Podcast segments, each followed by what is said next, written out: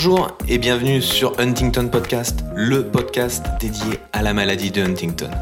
Je suis Thomas et j'aide mon père depuis plus de 10 ans au quotidien.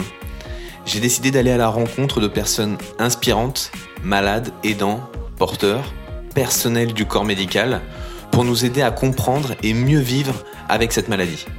Tous nous expliquent les différentes étapes par lesquelles ils passent et comment ils avancent et continuent dans la vie. Ce podcast soutient l'association Huntington France, présente sur tout le territoire. Elle s'occupe de faire connaître la maladie, de financer la recherche médicale et d'accompagner les malades et leurs familles dans toutes les étapes.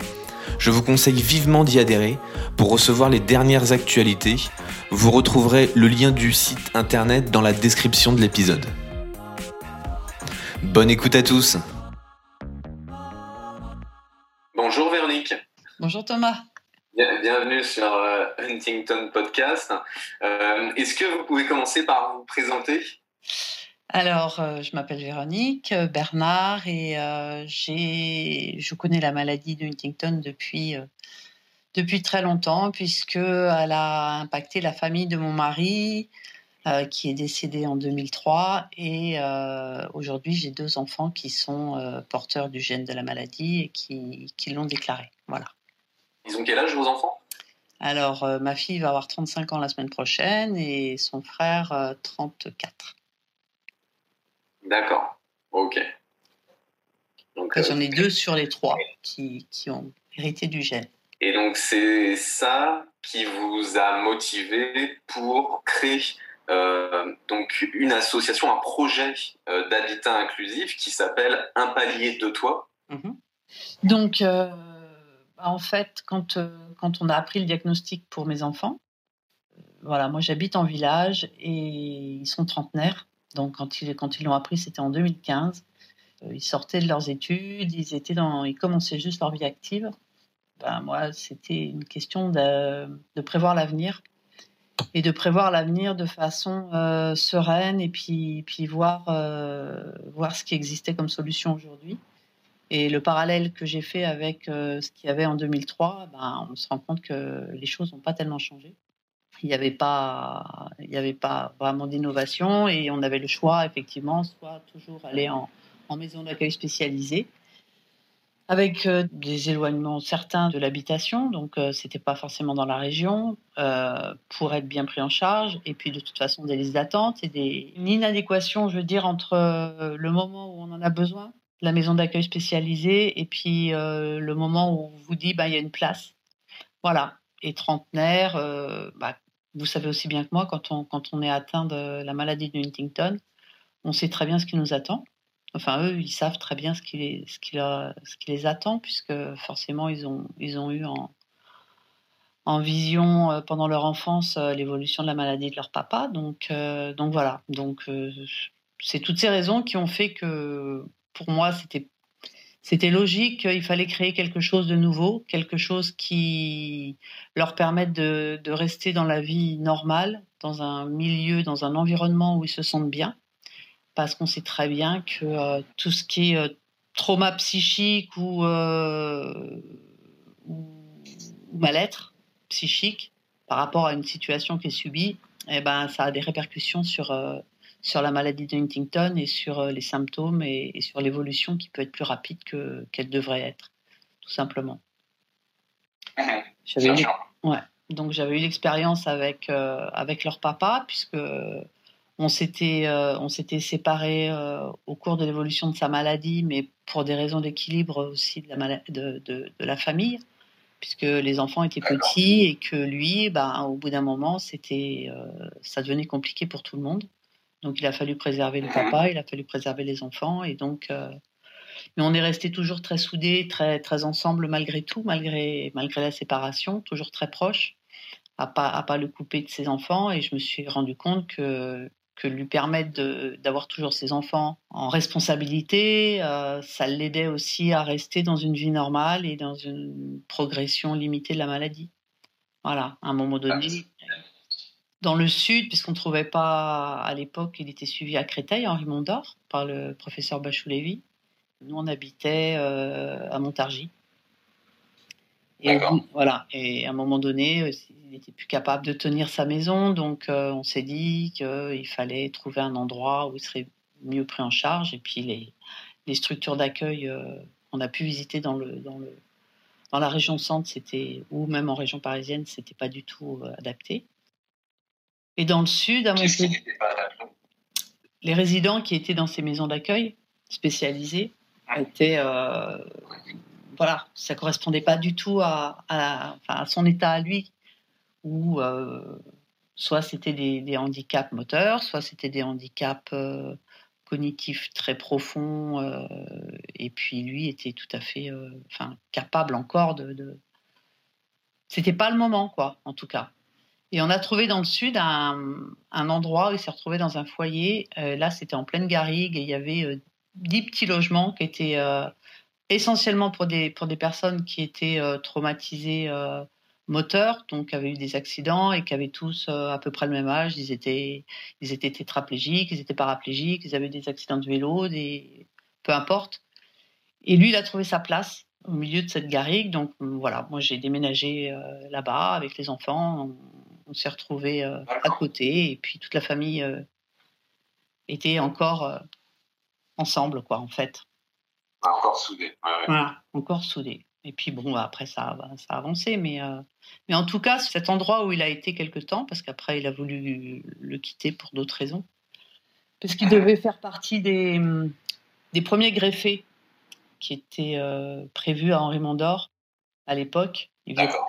Voilà, avec le professeur Bachou Lévy. Et puis, euh, il a eu, euh, il est tombé, il, il s'est fait un trauma, une, un hématome euh, sous-dural. Et du coup, il n'était plus éligible à ces, à ces greffes.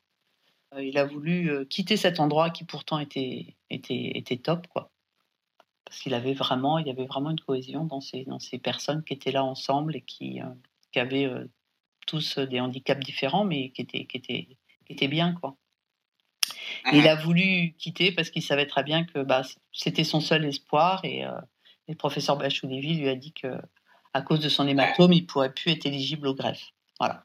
Donc euh, du coup, il s'est dit, euh, moi je veux profiter de la vie, je sais que je suis foutu et, je préfère retourner en centre-ville en appartement. Et là, ça a été sa fin. Voilà. Parce qu'il s'est retrouvé tout seul. Mais je sais pas, il s'est retrouvé tout seul, il a fait une fausse route et puis, et puis voilà. Donc,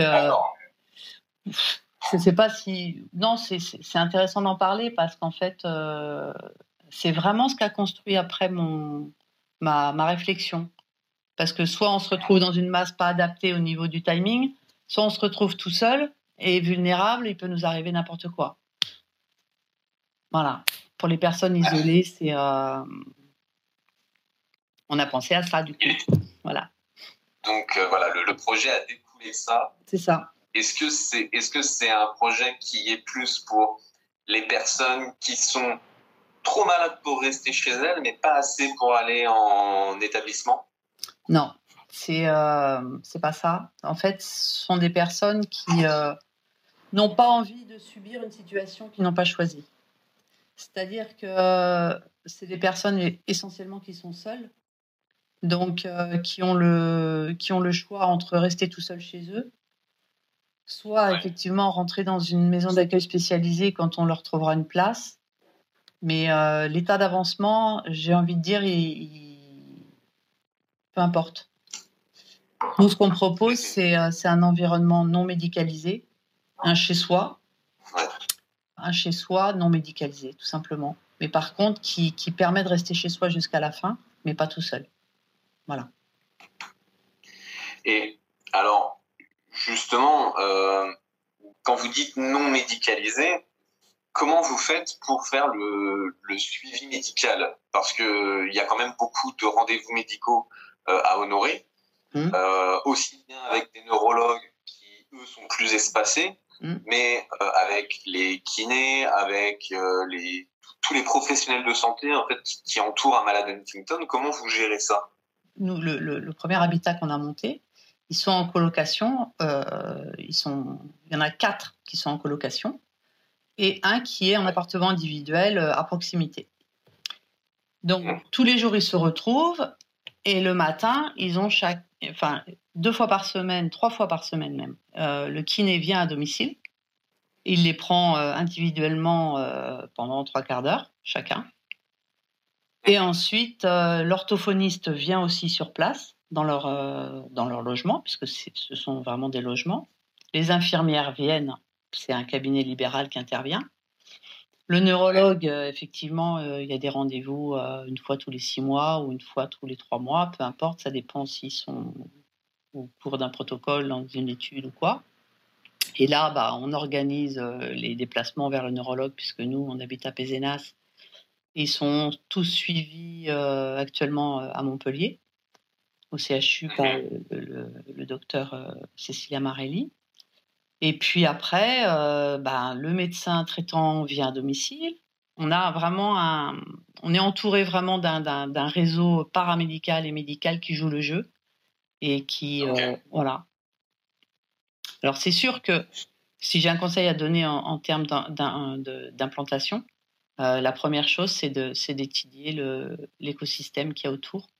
C'est-à-dire il faut vraiment un, une offre de soins euh, qui soit suffisante.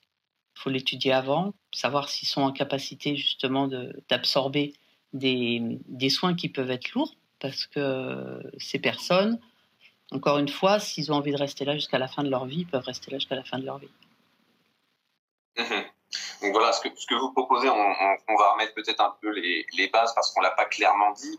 Donc c'est un habitat partagé. Donc en fait, il y a une colocation et au-dessus de cette colocation à l'étage, il y a un ou deux studios Alors, au-dessus, il y a un accueil temporaire qui nous permet actuellement d'identifier euh, les prochains locataires du second projet.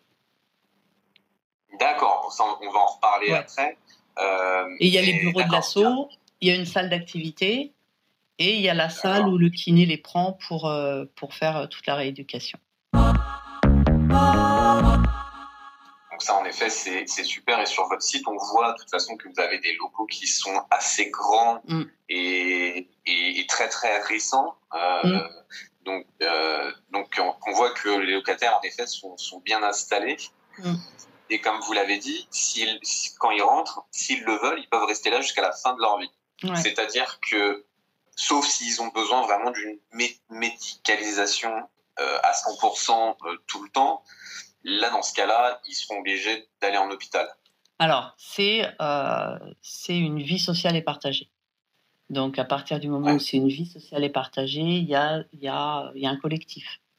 Dans la maladie de Huntington, on sait très bien qu'il y a des composantes euh, psychiatriques quelquefois qui ne correspondent pas à ce mode de vie. C'est-à-dire que tout le monde, Enfin, il y a plein d'expressions possibles de la maladie. Nous, on le voit avec les, cinq personnes qui sont ici. Ils ont tous la même, euh, pathologie, celle qu'on connaît tous. Et pour autant, euh, il n'y en a pas un qui, la développe de la même manière. Alors, les troubles du comportement, s'ils sont trop importants et qui ne sont, sont pas compatibles avec une, une vie en collectif, ça va de soi que c'est pas leur place mais en même temps, ils le savent eux-mêmes, ils sont, ils sont pas bien, ils, sont, ils peuvent être en crise ou, ou quoi, ça ne ça leur correspond pas. À partir du moment où ça correspond à la personne, bah, elle est apaisée. Et en fait, le groupe fait, ce, cette, fait de lui-même euh, cet apaisement. Et euh, franchement, on n'a pas de, on n'a pas, pas de crise du tout, quoi. Ils sont tous bien là. Voilà. Et puis, il peut avoir, peut-être quand il vient vous voir la première fois, quand il fait un premier séjour temporaire, le malade peut peut-être avoir euh, des troubles du comportement qui sont trop forts pour rester en groupe, mais la maladie évolue et des fois ça peut ça peut changer aussi. Alors nous euh, on a on a un exemple là en fait d'un bah, qui justement est venu parce qu'on on, fait plusieurs étapes avant d'intégrer quelqu'un dans le groupe alors, ça reste, ça reste des petits habitats à, taille vraiment humaine. Hein. Pour nous, au-delà de 5-6 personnes, c'est pas possible de prendre en charge dans un habitat partagé, tel que nous, euh, on a la, ce concept, en tout cas, la mutualisation des aides, la vie sociale et puis les, stimulations et justement le bien-être. Pour nous, euh, au-delà, c'est pas possible. Quoi. d'avoir cette mayonnaise qu'on a réussi à avoir, au-delà de 6, c'est pas, Ce sera une mini-masse, mais ce ne sera pas un habitat partagé, accompagné comme ça. Et donc, on a eu l'exemple là, par exemple, de quelqu'un qui est venu en accueil, enfin, qui est venu en découverte, une, une journée découverte, et qui euh, est en EHPAD actuellement. Sa solution euh, actuellement, c'est l'EHPAD. Mais il a la quarantaine et euh, c'est pas du tout son ah choix. voilà.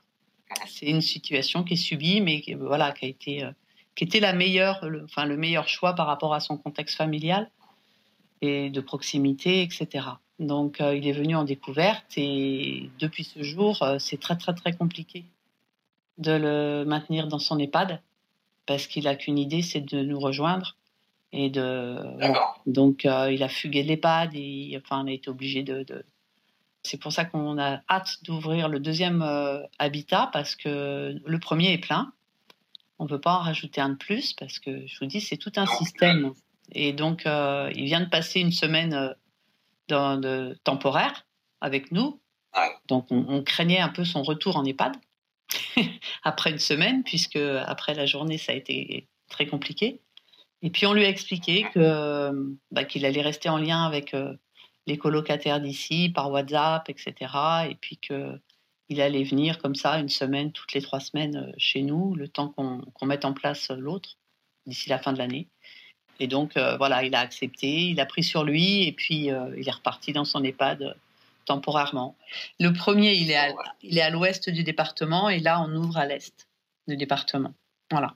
C'est une volonté de l'ARS. Quand on a commencé le premier projet, on a, on a été soutenu par l'ARS puisqu'on avait répondu à un appel à projet.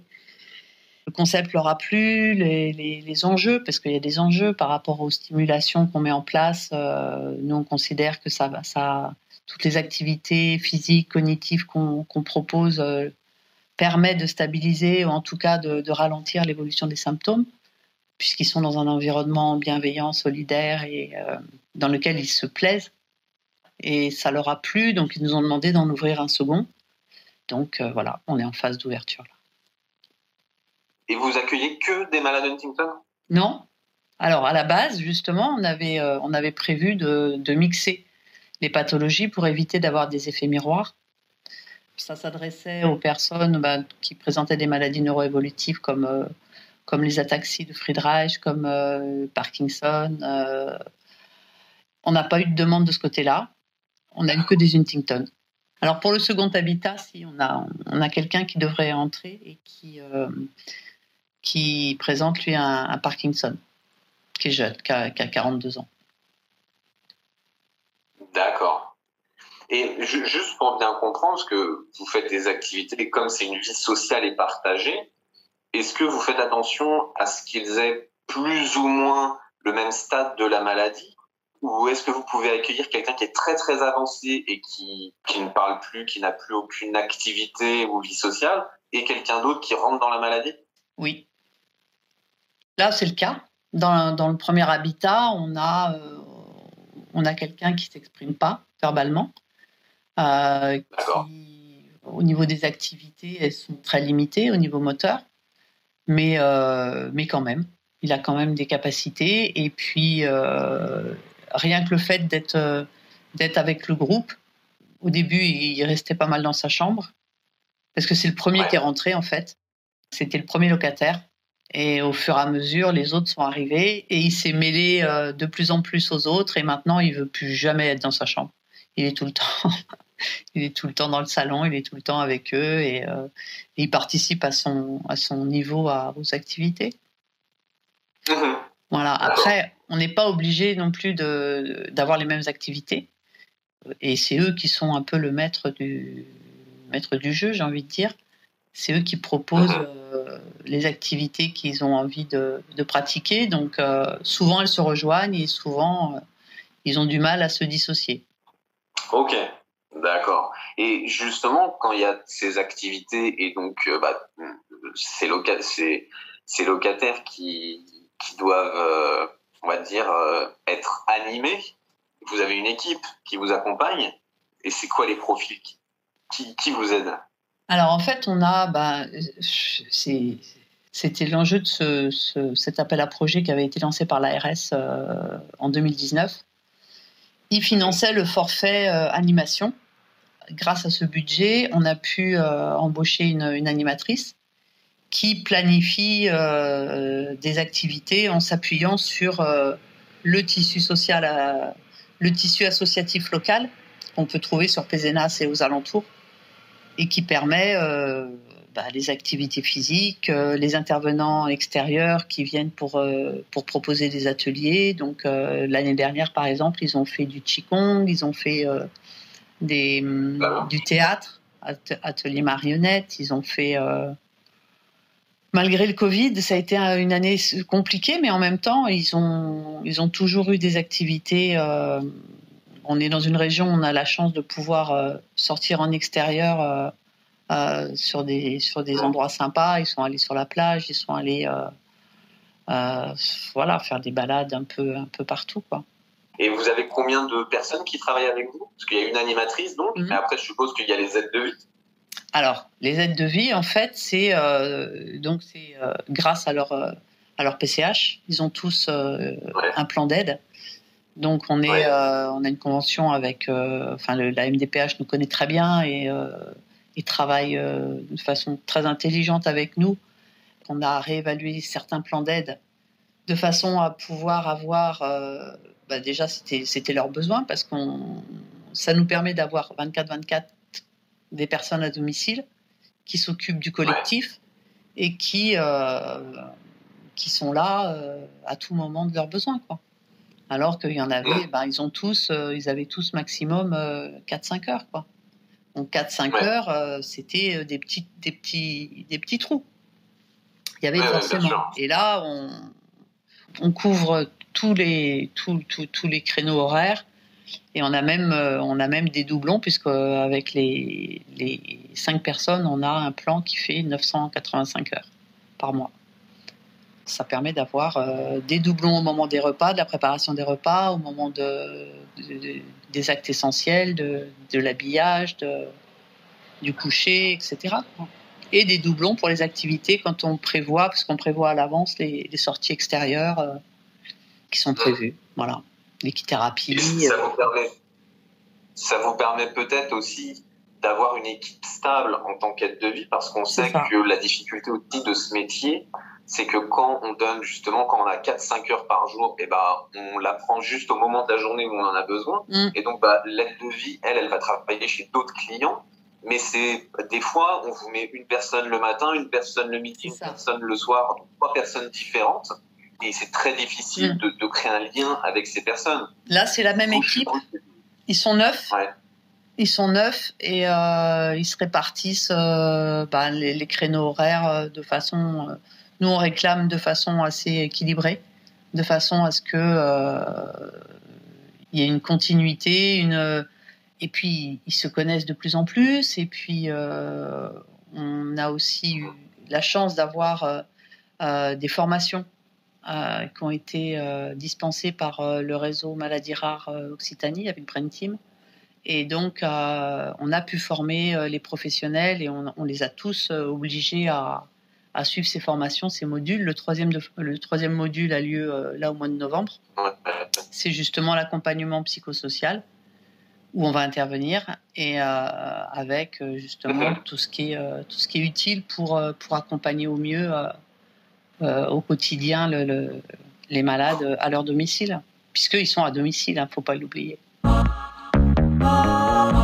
Ces, aides de vie, euh, parce que pour moi, c'est l'une des pièces maîtresses de la bonne prise en charge à domicile, mm. c'est d'avoir des aides de vie sur qui on peut compter, mm. où on peut laisser 24 heures sur 24 tout seul avec notre proche, vous, ils sont intégrés en interne euh, chez vous ou c'est une société extérieure qui vient? Non, c'est un prestataire. On a une convention avec un prestataire. Mhm. Ah non, c'est pas possible. D'accord.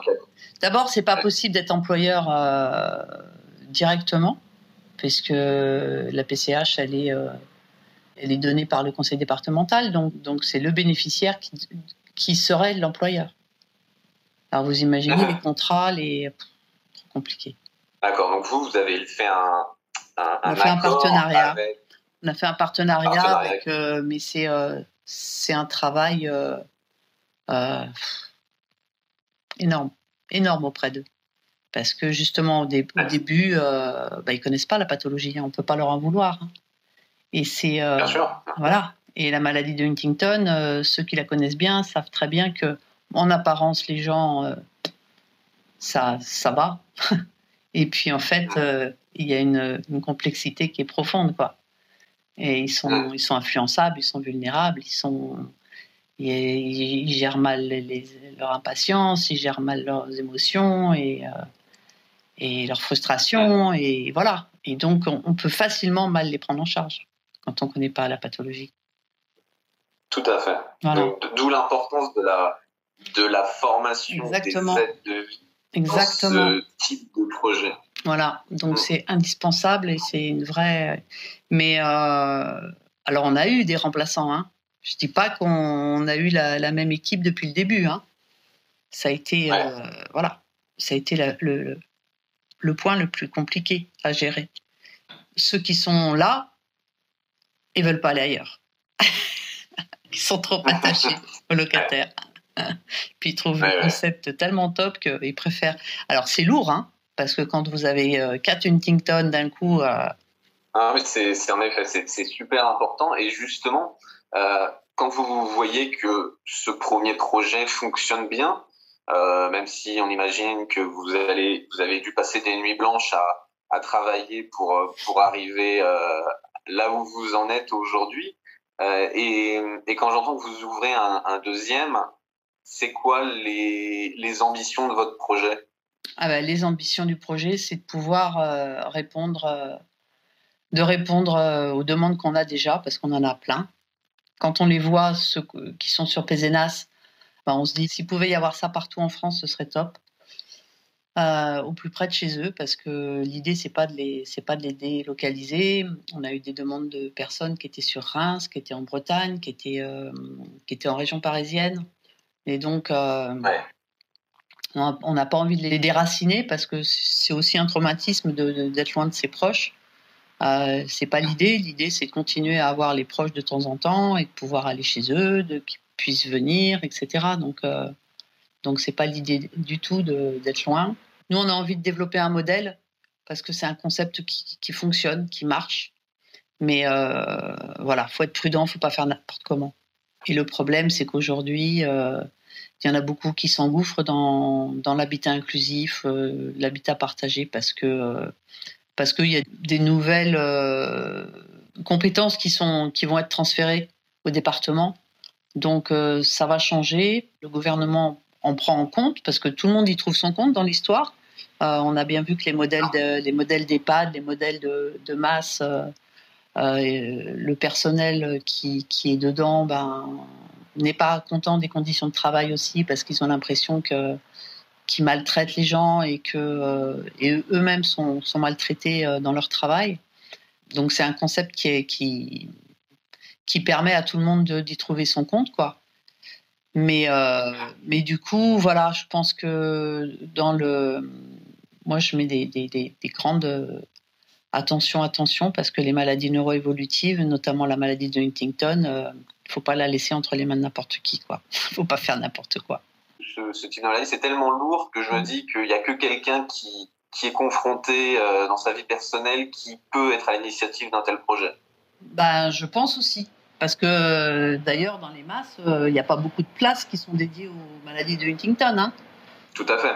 Mm. Parce que c'est peut-être pas aussi la pathologie la plus facile à gérer. Eh ben, c'est ça. C'est ça. Et donc, euh, plus, c'est pour ça que plus le collectif est petit, restreint et, euh, et, bien accompagnant, parce que du coup, il est, il est bien accompagnant. Nous, on voit l'évolution quoi, des, des, personnes qui sont dedans. On a, on a, un, on a un autre exemple, euh, un jeune qui est rentré, euh, qui était venu l'année dernière en accueil bah, une journée. Pareil, c'est lui, il avait été envoyé par, par le professeur de Toulouse parce que il habitait dans cette région-là enfin, euh, c'est la même région que nous, mais euh, voilà, dans ce département-là. Et euh, ce jeune, il vivait tout seul. Il avait dans ce village, il était pris, enfin, Ses aidants étaient son frère et sa sœur, puisque ses parents étaient. D'accord. Voilà, il n'avait plus de parents. C'était compliqué pour la sœur.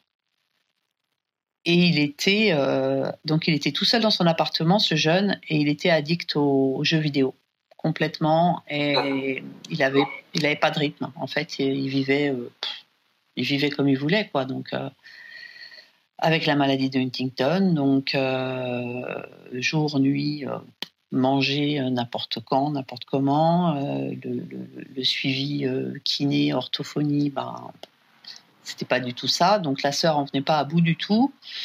Régulièrement, il s'enfermait et il n'ouvrait pas. Il ouvrait pas du tout. Donc, il a pu rester comme ça hein, une période de plus de six mois, je crois, enfermé sans ouvrir à son frère et à sa sœur. Et du coup, euh, elle a réussi un jour à le traîner ici. Et euh, ça, a été euh, une révélation pour lui. il s'est dit, moi, je, je, veux, je veux y aller. Je veux y aller. Donc, il est, il est reparti. Et il est revenu faire une, semaine comme ça. Nous, on avait un peu de crainte parce qu'on se disait, il est addict au jeu. enfin bon. Euh, on avait un peu de réserve. Et puis, euh, la semaine s'est bien passée. On s'est dit, on tente le coup, on va voir. Et donc, il a voulu effectivement revenir euh, de façon définitive. Il est revenu de façon définitive. Donc, il est venu avec tout son truc. Parce que ben, ils, ont, chacun une suite. Donc, ils ont la chambre avec la salle de bain personnelle, les toilettes et tout. Et donc, c'est leur univers privé, quoi, au sein de cette colocation. Uh-huh. Donc il est arrivé avec son grand écran, ses manettes de jeu, ses machins, ses trucs. Et euh, pendant un mois, il a été euh, dans sa tanière. Vraiment dans sa tanière. À très peu sortir.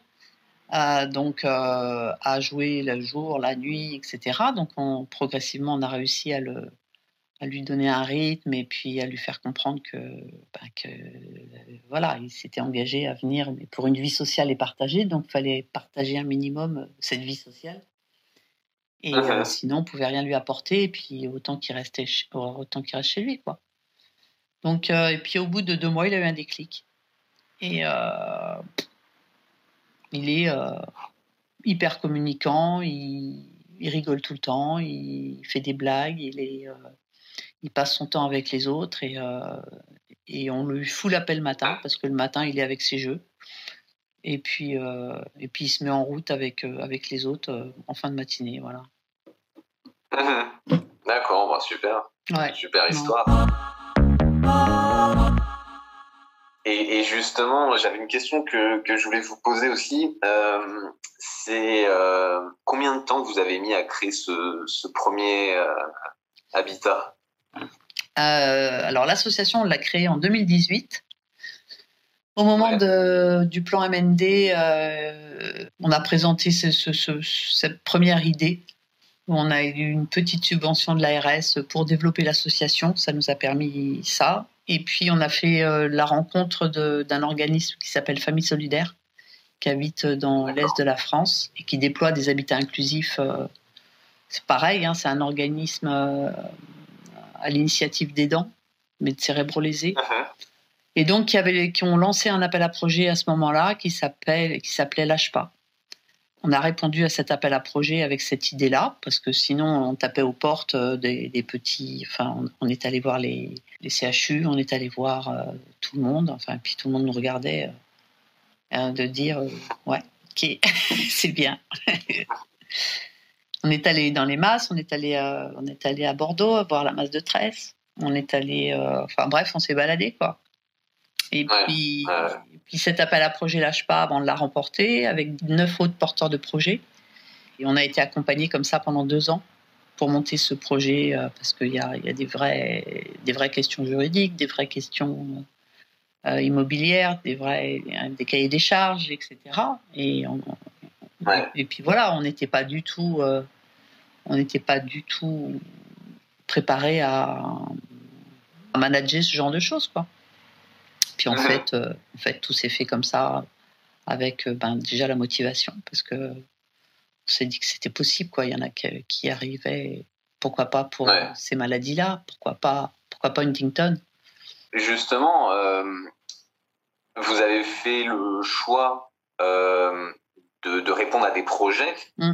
Donc, c'est-à-dire que je suppose que c'est des subventions qui ont fait que vous avez pu euh, construire Mm. ces, ces habitats. Donc, avec un certain délai, et je suppose il a fallu défendre votre dossier et tout ça. Et moi, je me posais la question est-ce que c'est pas plus facile de faire ça avec du privé? C'est-à-dire euh, de, louer un grand appartement ou une grande maison et de se dire euh, bah, on fait un habitat partagé dedans, peut-être un peu plus cher que vous, peut-être à la fin, euh, mais plus rapide à mettre en place. Ouais, pas plus rapide, parce qu'on a commencé comme ça. Là, les bâtiments que vous voyez, qui, qui, les bâtiments que vous voyez sur le sur le site, donc ils datent de l'année dernière, mais euh, Ouais. en 2019, on a commencé sur le parc locatif. Et le parc locatif, euh, il n'était pas adapté. Il y avait, euh, Ouais. voilà, on avait euh, trois chambres, euh, les, les douches étaient, c'était des cabines douches, euh, les portes étaient pas assez larges pour rentrer un fauteuil. Mm. Après, oui, Ouais. on était sur un programme social immobilier et sur ce deuxième projet, c'est ce qui va se passer. C'est un bailleur social qui va reprendre la chose et nous, on a, euh, on pratique l'intermédiation locative, c'est-à-dire qu'on est, euh, on a un agrément préfectoral qui nous permet de faire euh, d'être euh, que l'association soit locataire principale et puisse permettre euh, de, de, de faire des, des conventions de sous-location avec chaque locataire. Comme ça, elle, Mhm. elle prend en charge les vacances locatives et elle prend en charge euh, tout ce qui est travaux qui incombent aux, aux locataires, puisque eux, ils ne sont pas vraiment capables, quoi. C'est beaucoup mieux d'être passé par là par un bailleur social, mais le locatif, ça vous avait quand même dépanné au départ, Ah bah oui. si finalement vous vous êtes rendu compte que c'était pas ce qu'il y avait de plus adapté. C'était, oui, voilà, c'était. Alors, nous, on, on- habite dans une ville qui est euh, qui est pas une ville récente, donc euh, avec euh, de- dans le centre-ville, il n'y a pas une seule maison qui est de plein pied. Donc, il y a minimum trois marches pour rentrer. Donc, c'est à cause des inondations dans le sud que les, les maisons sont surélevées. Et c'est pas pour rien. Mais oui, c'est compliqué Ouais. et c'est c'est ce qu'on est en train de rechercher pour le deuxième projet, parce qu'on va commencer en locatif. On cherche Ouais. là actuellement une maison qui, qui va accueillir nos premiers locataires parce que, euh, parce que le programme social immobilier sur lequel on est, euh, on est prévu, avec euh, toutes les élections qui ont été reportées et, et le Covid, a pris du retard. Donc là, il faut attendre que la deuxième maison, en fait, sorte de terre. Voilà. Donc là, on cherche du- une maison en, en locatif. On cherche Ouais. une location. D'accord. Ok. Très bien. Est-ce que, euh, est-ce que vous avez fait des erreurs quand vous avez mis en place euh, un projet et des erreurs sur lesquelles vous avez énormément appris et que On apprend tous vous pouvez nous partager on en fait encore. hein. On en fait encore et euh, on essuie les plâtres, hein. ça c'est sûr. Ouais. Des erreurs, on peut pas appeler ça des erreurs. Euh, on peut appeler ça. D'apprentissage. Ouais, c'est ça, c'est de l'apprentissage. Le plus difficile, c'est de convaincre au début. C'est de convaincre au début. De convaincre les banques, de convaincre euh, les financeurs. Ouais. Comment voyez-vous la possibilité de développer à grande échelle euh, ce type d'habitat? Parce que Euh, quand on voit l'investissement que vous y menez, on peut pas faire ça euh, deux heures le week-end. Ah non. Ah non. Ça, c'est pas possible. Ça, c'est sûr. On peut pas faire ça deux heures le week-end. Euh, non, c'est un investissement. Faut... Là, ça fait, euh, ça fait trois ans. Euh, ça fait trois ans. On est à, à 150% sur le temps. Ça, c'est sûr. Ça, c'est sûr. Là, les premières vacances qu'on a pris, euh, on a pris deux fois trois jours cet été, quoi. Parce que parce que c'est pas possible. On est obligé de. On est obligé. Mais euh, mais encore une fois, c'est pour ça. euh, je crois qu'il y, a- que les aidants qui peuvent vraiment porter ce genre de projet. Parce que euh, Ouais. bah, parce que c'est la motivation de, de mettre à l'abri, de, de sentir bien leur. et puis et puis puis voilà, c'est pour l'intérêt du vraiment du locataire. Moi, tous les jours, on se bat pour ça. Tous les jours, on se bat pour, pour leur intérêt parce que parce qu'on cherche à que ce soit encore mieux. Quoi. Mhm. Parce qu'on sait, on sait que. Et puis, et puis on y arrive, c'est ça qui est. Enfin, quand on les voit tous les jours, euh, ils sont tout le temps en train de dire merci, ils sont tout le temps souriants, ils sont tout le temps contents, euh, il y a des checks tout le temps. Euh, il y a, enfin voilà, c'est donc ça, ça, motive à continuer quoi, et, à relayer, ça c'est sûr. Ouais, ouais. Donc c'est sûr, c'est du sacrifice, mais c'est du sacrifice, mais c'est voilà, c'est mission accomplie, quoi. ouais, ouais, ouais. Non, mais exactement, mm. exactement. C'est pour ça, d'autant plus que que moi, je me fais pas de soucis que que c'est que des projets qui peuvent être portés par des gens qui connaissent la maladie. Ils mettez tellement de temps, ouais, 150% de votre temps. Euh, donc euh, voilà, c'est euh, on, on, pourrait pas donner ça à n'importe qui. Ah bah non. ah bah non. C'est évident. C'est super important. Et j'ai la chance d'avoir un compagnon qui est euh, qui, qui, Alors au début, euh, au début, il m'a pris pour une folle. Au début, il m'a dit non, non, t'es malade, tu, tu, tu, tu, vas te tuer, tu vas te. C'est pas possible quoi. Tu, tu, tu, tu, vas tu vas y laisser la peau et euh, et puis puis au fur et à mesure, bah il a vu que que c'était possible et puis et puis c'est lui qui est à 200% maintenant. Donc, tant mieux. Après, j'ai de la chance, il est médecin, donc ça aide. Il a un réseau aussi qui fait qu'il a mobilisé quand même pas mal euh, le réseau médical sur, sur Pézenas, il le connaissait, donc euh, il fait des réunions et puis, et puis ça permet de, de le faire connaître. Les choses. Hein. Bah, ça, fait, ça fait connaître le projet, voilà. Et puis nous, on a eu de la chance ah. avec euh, Cécile Rigal à, Huntington France Occitanie. C'est super, elle, à chaque fois, on a pu présenter sur les journées d'information de nos familles. Euh, maintenant, on est très, très, très, très bien identifié sur, le, sur la région. Quoi. Ouais. Ouais, ouais bah c'est, non, mais c'est important de, de, de, bien se faire identifier auprès de son public euh, cible.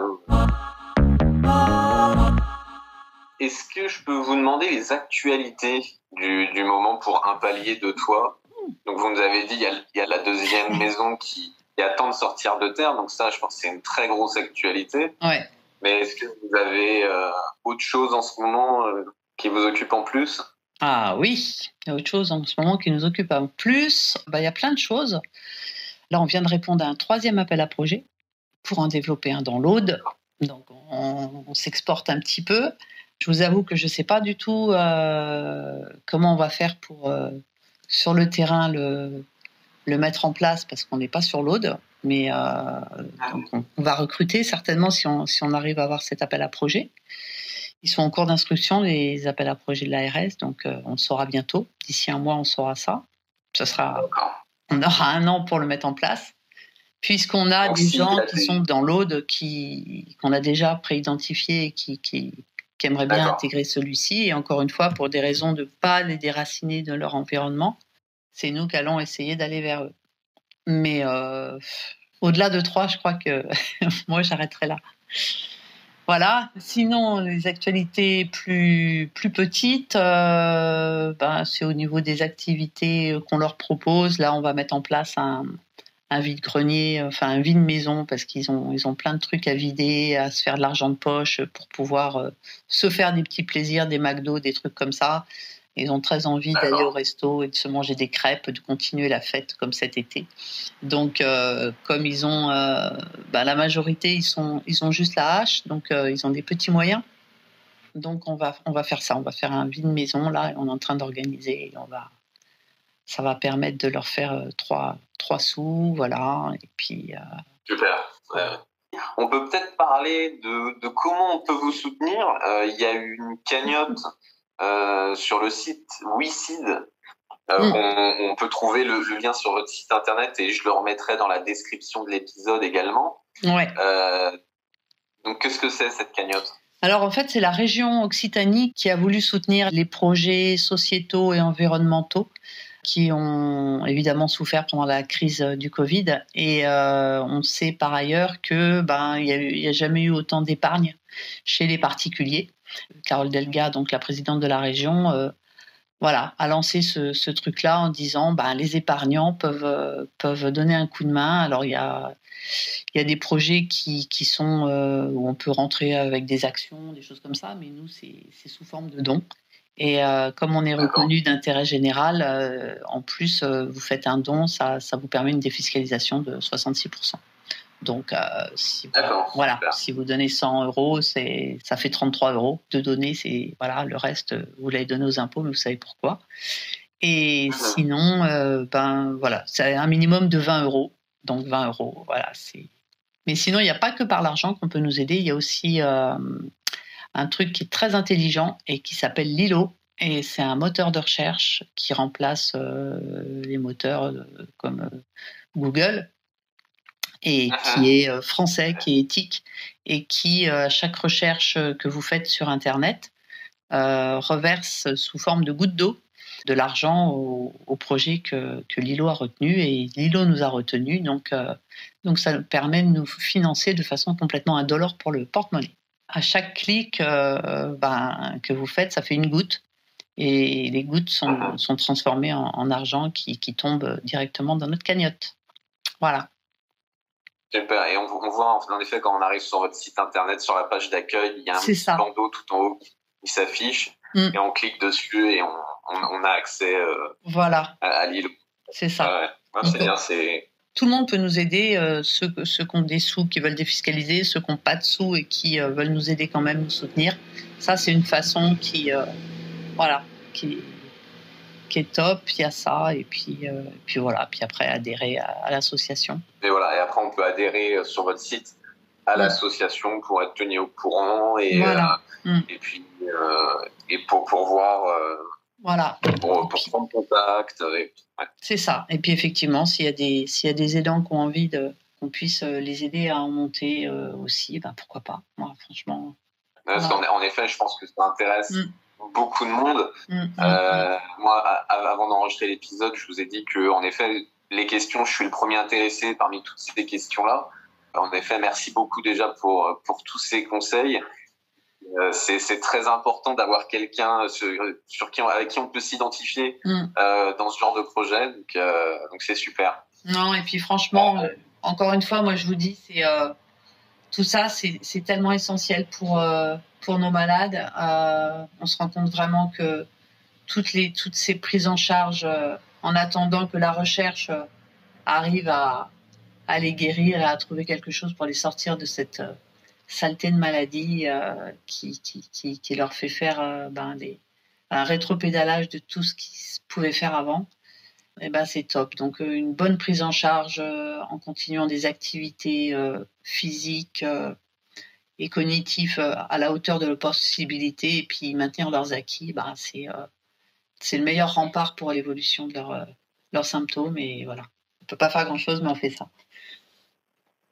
Merci Véronique. De rien, merci à vous Thomas de, de, vous intéresser à tout ça et, j'espère bien qu'il y aura d'autres projets qui seront dans d'autres régions et qu'on pourra les aider à alimenter. Eh ben on l'espère en tout cas. Euh, vous pouvez contacter Véronique donc sur le site internet unpalierdetoi.fr. Je vous mettrai tous les liens euh, dans la description de l'épisode. Merci Véronique. Merci Thomas. Au revoir. Au revoir. Merci beaucoup d'avoir pris le temps d'écouter jusqu'au bout cet épisode. Je vous rappelle que l'association Huntington France est là pour vous et que la meilleure manière d'être informé de la recherche et de la prise en charge de la maladie, c'est d'adhérer à l'association. Merci à tous et à bientôt.